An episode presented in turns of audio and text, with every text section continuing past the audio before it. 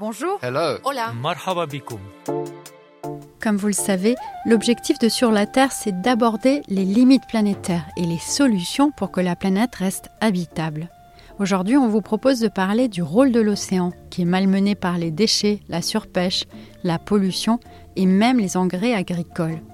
La concentration en CO2 et la hausse des températures entraînent aussi son acidification. Or, plus l'océan est acide, moins il joue son rôle essentiel de puits de carbone en absorbant le CO2 que l'on émet. Un vrai cercle vicieux qui accélère le réchauffement climatique. Mais on a quand même fini par comprendre qu'il fallait soigner l'océan pour notre survie. Par exemple, cette année, on a adopté le premier traité international qui protège la haute mer. Dans cet épisode de Sur la Terre, une série de l'AFP en partenariat avec The Conversation, Camille Kaufman a cherché à savoir quelles ont été les clés de cette réussite et les défis qu'il reste à surmonter.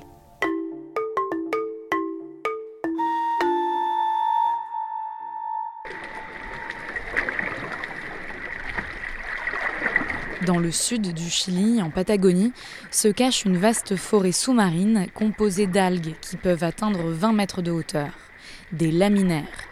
Quasiment inexploré, cet écosystème est capable de capturer et stocker de grandes quantités de carbone. Lorsqu'on vous parle de la Patagonie, vous imaginez des collines, de gros rochers, du vent, mais peu de gens savent ce qu'il y a sous l'eau. Maximiliano Bello, chercheur de la mission Blue et plongeur. Nous savons aujourd'hui que la Patagonie possède la plus grande forêt continue de laminaires de la planète. Et nous savons aussi que la forêt de laminaires est l'un des meilleurs absorbeurs de carbone.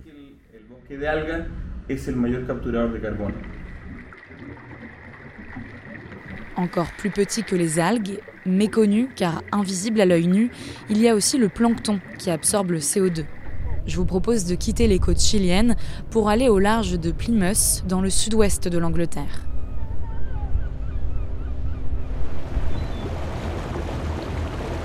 Cette sortie en bateau a un objectif bien précis recueillir des échantillons de plancton.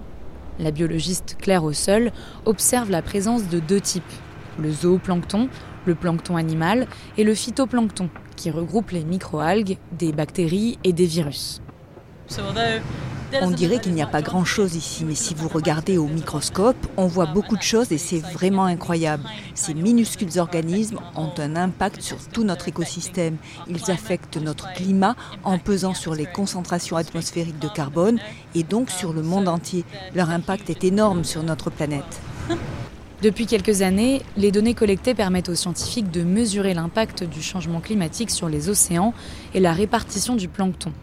Les espèces qui vivent habituellement dans les eaux chaudes remplacent les espèces de plancton d'eau froide qui, à cause du réchauffement des océans, se déplacent à leur tour vers les pôles. C'est tout un écosystème qui est bouleversé.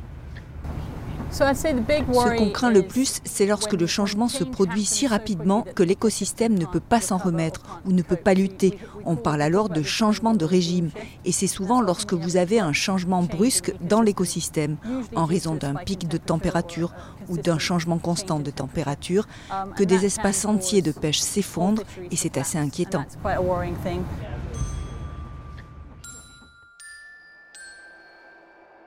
Cette inquiétude est partagée par l'ONU. Écoutez Antonio Guterres, son secrétaire général. C'était en juin 2022.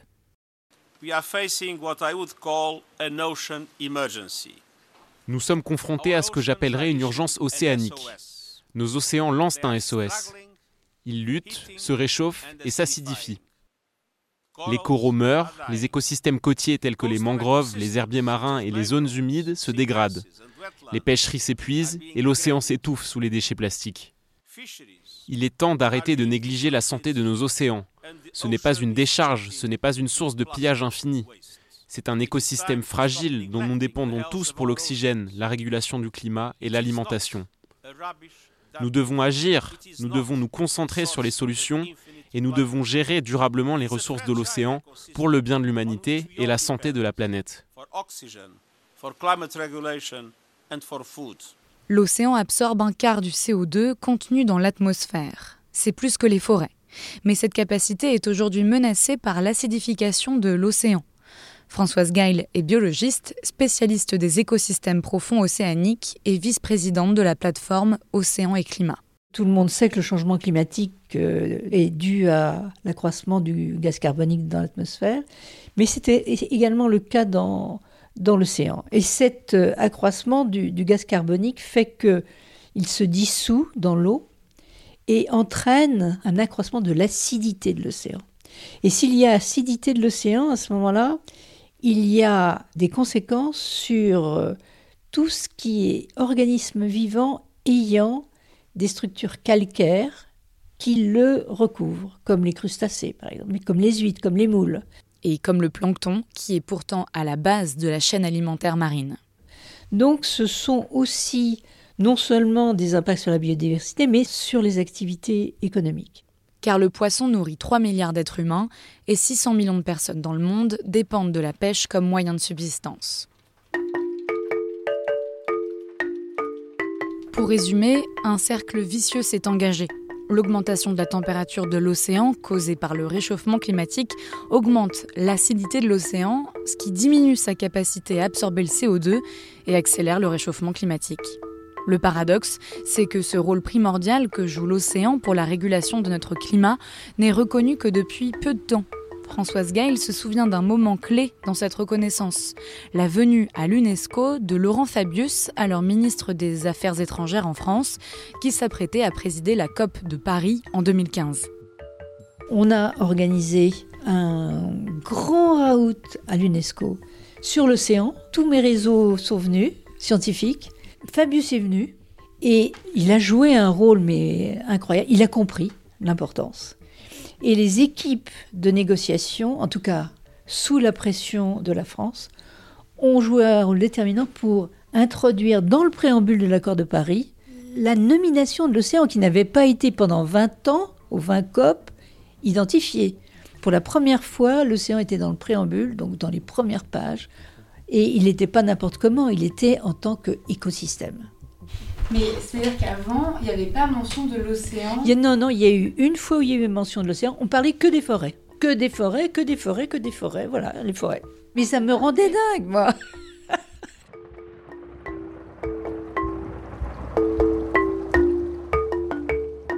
La COP21 a donc marqué un tournant.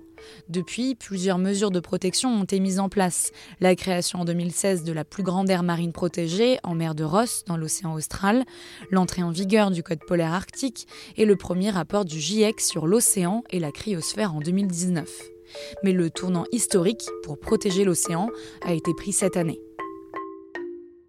Good evening, ish, ladies and gentlemen. The ship has reached the shore. Le navire a atteint le rivage.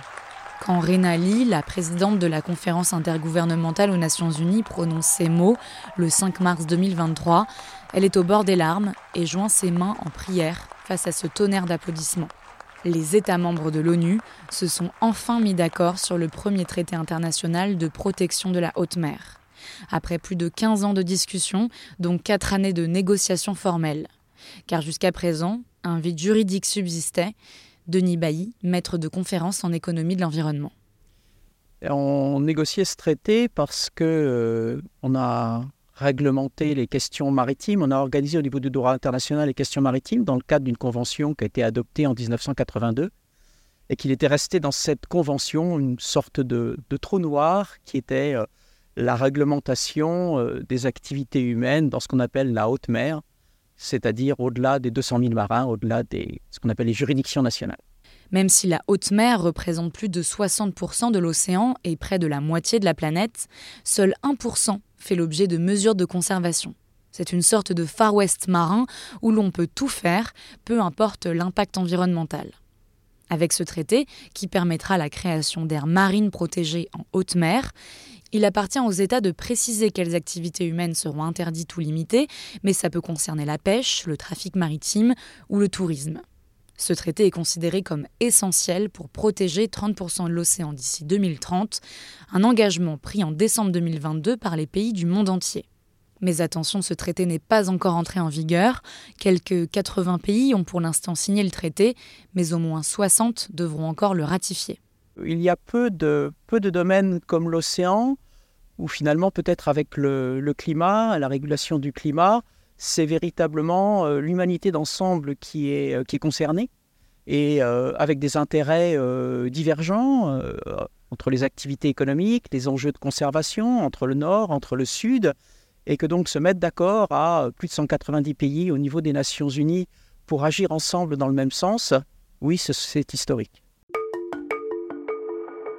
Nous le voyons dans chaque épisode de Sur la Terre, les impacts du changement climatique ne connaissent pas de frontières.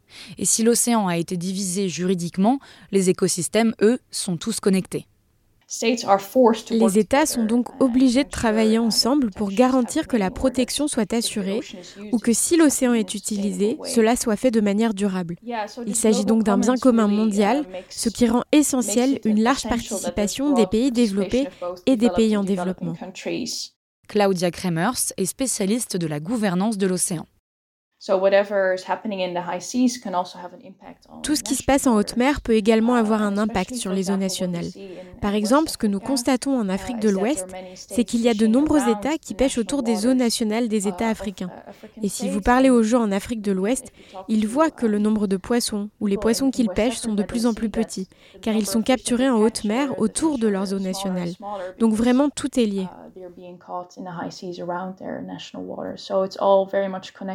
Pour cette chercheuse à l'Institut du développement durable et des relations internationales, le rôle des pays en développement a été essentiel pendant les négociations du traité sur la haute mer. Ce qui est également très intéressant lors des négociations, c'est que les pays en voie de développement parlaient d'une seule voix au sein d'un groupe appelé G77 plus Chine. Et ce groupe était vraiment puissant lors des négociations. Ils ont veillé à ce qu'à chaque fois, il y ait une disposition spécifique ou une référence spéciale aux pays en développement et à leurs intérêts. On pourrait presque conclure que si le traité est aussi ambitieux, c'est en partie grâce aux pays en développement et à leur volonté de veiller à ce que nous protégions l'environnement. D'autant plus que les zones les plus riches en termes de biodiversité ne se situent pas forcément dans des pays développés. C'est le cas par exemple du Chili, pays en voie de développement qui est particulièrement actif dans la protection de l'océan. Il travaille déjà à ce qui pourrait être la première aire marine protégée créée dans le cadre du traité sur la haute mer. Le Chili a été le premier pays d'Amérique latine à créer des aires marines protégées à grande échelle. Carlos Geimer est biologiste et directeur du Centre pour l'écologie et la gestion durable des îles océaniques du Chili. Le Chili a été le premier pays à faire ça et possède également la plus grande aire marine protégée d'Amérique latine autour de l'île de Pâques. Mais nous avons également fait preuve de leadership dans d'autres scénarios. Par exemple, en 2017, le Chili a été le premier pays en voie de développement à organiser le Congrès international sur les aires marines protégées. Ce leadership en termes de protection de l'océan, Carlos Gamer l'explique par la géographie du Chili. L'aire marine du pays est trois fois plus grande que son territoire terrestre et la majorité du courant Humboldt est située dans ces eaux. Le courant Humboldt est le système le plus productif au monde. C'est pour ça que nous avons des pêcheries si productives au Pérou et au Chili. L'autre raison, c'est parce que ce vaste écosystème marin est également gravement menacé en raison de la surpêche, de la pollution et du changement climatique. Donc vous avez une combinaison parfaite de facteurs pour dire OK, c'est une aire de conservation prioritaire. Pour lui, la diplomatie est la clé de la réussite, car le savoir scientifique reste sans effet s'il n'est pas accompagné d'une action politique. Mais l'enjeu est aussi tout simplement celui du partage de connaissances, car on ignore encore beaucoup de choses sur le fonctionnement de l'océan. On estime par exemple ne connaître que 10% de sa biodiversité. La coopération est cruciale. Il n'y a pas beaucoup de pays qui disposent de la technologie pour explorer les fonds marins. Donc, quand des chercheurs chiliens veulent partir en exploration, ils doivent collaborer avec des scientifiques d'autres pays qui disposent de navires, de robots ou de sous-marins. Le partage de connaissances a aussi été essentiel pour le Chili lorsque le pays a voulu mettre en place des aires marines protégées en 2005.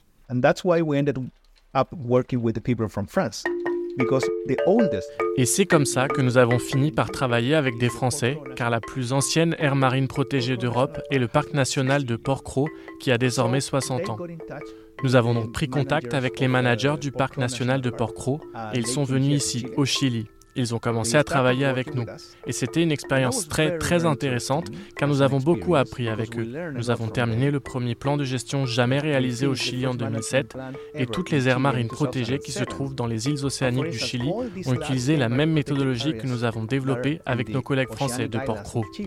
C'est incroyable le genre d'impact que vous pouvez avoir avec ce genre de collaboration. C'est énorme.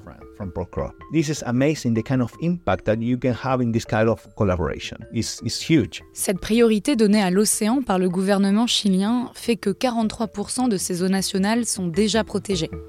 Carlos Gamer m'a expliqué que l'impact de la création de ces aires protégées avait été observé au bout d'environ 5 ans. Le nombre de poissons a augmenté, certaines espèces qui étaient à peine visibles à cause de la pêche se sont rétablies je vous donne un exemple concret. Les loutres de mer sont passées de 4 avant la création de l'aire marine de l'île Coros au nord du pays à 22 en 2020. Mais ces zones protégées sont situées près des côtes, leur surveillance est plus facile à assurer qu'en haute mer. Et selon Carlos Gamer, tout l'enjeu de ce traité, c'est justement son application qui va demander d'énormes moyens.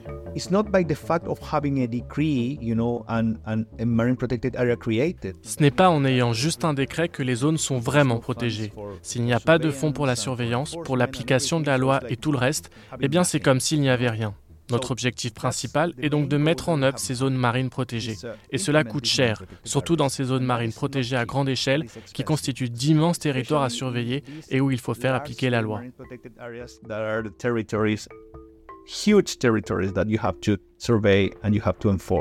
Prochain défi, protéger les fonds marins de l'extraction minière. C'est un dossier brûlant en cours de négociation. Deux camps se font face. Des pays comme la Chine ou la Norvège veulent exploiter les fonds marins pour y trouver notamment du cobalt, du lithium ou des métaux rares nécessaires à la fabrication de batteries électriques et donc, selon eux, à la transition écologique. D'autres, minoritaires, sont opposés à toute exploitation, comme la France, le Chili et le Royaume-Uni, et demandent un moratoire, une pause de précaution, le temps que les scientifiques établissent précisément les risques environnementaux d'éventuelle exploitation à l'échelle En juillet, l'Autorité internationale des fonds marins a adopté une feuille de route visant à l'adoption en 2025 des règles encadrant l'extraction minière sous-marine aux grandes dames des ONG de défense de l'environnement. D'ici là, la France espère mobiliser et convaincre le plus de pays possible sur la nécessité d'un moratoire, avec en ligne de mire la conférence des Nations Unies sur les océans à Nice en juin 2025.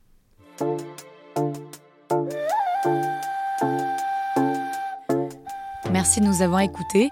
On vous donne rendez-vous demain pour un nouvel épisode sur la transition écologique.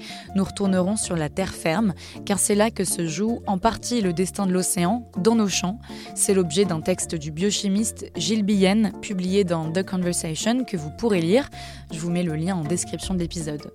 Et si vous aimez ce podcast, n'hésitez pas à le recommander autour de vous ou à nous mettre plein d'étoiles. Merci et à bientôt.